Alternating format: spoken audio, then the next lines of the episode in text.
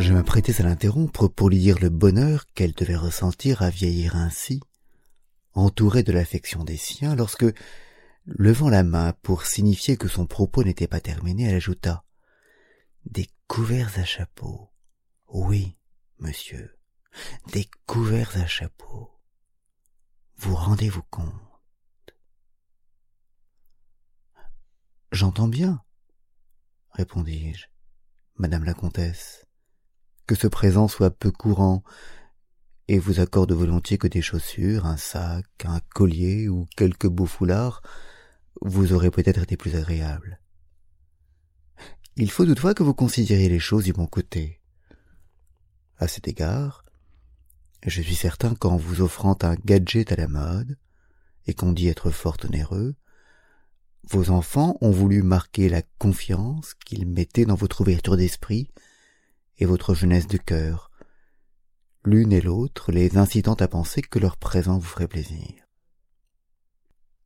Mais, monsieur, rétorqua-t-elle, vous parlez comme la jeunesse, je veux dire, sans savoir. Si les couverts à chapeau n'étaient que l'objet inutile que vous semblez penser qu'ils sont, s'ils n'étaient que le fruit monstrueux de quelque imagination épuisée, et n'avait été conçu que pour le plaisir des yeux, comme on dit joliment, sur l'autre rive de la Méditerranée, je n'en éprouverai nul souci. Mais croyez-moi, c'est de toute autre chose qu'il s'agit, car les couverts à chapeau ne sont pas l'œuvre des hommes, ils sont l'œuvre du malin. Elle avait prononcé ces derniers mots dans un murmure, le buste tout entier penché vers moi, dans un déhanchement qui avait porté sa bouche à mon oreille. Le maître, poursuivit-elle d'une voix progressivement plus altérée, le maître est plein de ruses. Il tire profit de tout, de l'orgueil des hommes, de leur concupiscence, de leur lourdeur et de leur légèreté. Et quand l'occasion se présente de faire trébucher l'un d'entre nous, il l'utilise. Et quelle occasion que celle offerte sur un plateau par les couverts à chapeau. Ayant aperçu la moue qui, à cet énoncé, avait envahi mon visage, elle marqua une pause, puis reprit. Sans doute pensez-vous qu'il me faut, pour tenir de tels propos, avoir perdu la raison, et être devenue une de ces vieilles folles qu'on voit rôder dans le quartier, faisant le tour des églises et des messes en s'accrochant aux basques des curtons. Détrompez-vous. Elles et moi ne sommes pas de la même engeance et j'éprouve à leur endroit si peu de sympathie que lorsque l'ennui me gagne, c'est sur elles que j'aime le passer. Vous paraissez capable de garder un secret, aussi vais-je vous en confier un. Vous avez certainement remarqué qu'en dépit du dédain qu'elles prétendent porter au monde, les tartufettes dont nous bavardons ont pour singulière habitude de venir sur cette place donner du pain aux pigeons. Sans doute éprouvent-elles quelque inavouable jouissance, une fois installées sur leur banc, à voir accourir, roucoulant, ces disgracieux volatiles, et prennent-elles plaisir à l'hommage qu'elles peuvent penser leur être ainsi rendu. Mais le fait est que, pour ce qui me concerne, je tiens les pigeons en horreur.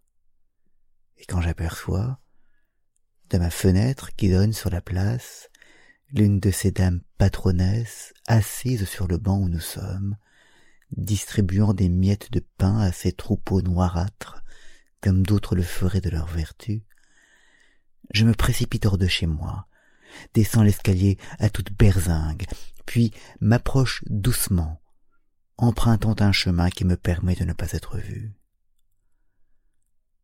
Arrivé à proximité immédiate du banc où se déroule l'orgie, je me laisse, comme par mégarde, emporter par une quinte de tout qui disperse les volatiles comme le ferait le fracas du fusil d'un chasseur.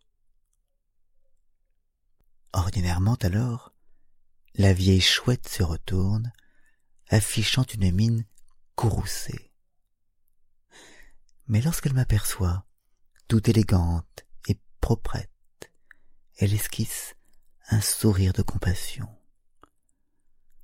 Je fais alors un pas ou deux, feignant une grande fatigue, prend appui sur le dossier du banc, et m'éclaircit la gorge comme pour prononcer une parole d'excuse ou de remerciement. La grenouille de bénitier me fait alors les yeux doux et tend l'oreille, s'attendant à des propos aimables et mielleux. Et c'est alors que je lui jette, du ton le plus vulgaire qui soit. Casse-toi, salope, tu pues du cul. C'est alors une vraie jouissance. Le vieux débris, soudain, se ratatine, porte, dans un geste théâtral, sa main ridée à sa poitrine, et ouvre une bouche immense comme si brusquement l'oxygène lui manquait. Poussant l'avantage, je m'assieds sur le banc, redresse le buste, et lance à l'antiquité un Dis donc, connasse, c'est la crasse dans les oreilles ou l'abus du godemiché qui te rend sourde? Je t'ai demandé de te barrer. Tu me pompes l'air. Du vent, du vent, fous le camp.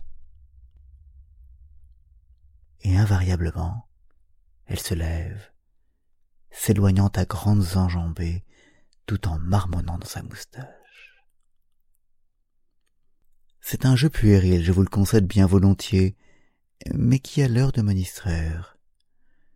Et quand, bien carré sur mon banc, je vois le vieux machin prendre le large, haletant et rouge de honte, c'est un sentiment d'allégresse qui m'emporte, me submerge, me roule, comme le ferait une vague venant se briser sur la plage.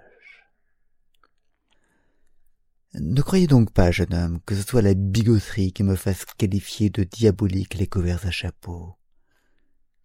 Si j'en parle ainsi, c'est que les couverts à chapeau, c'est que les couverts à chapeau ne sont pas ce qu'on croit.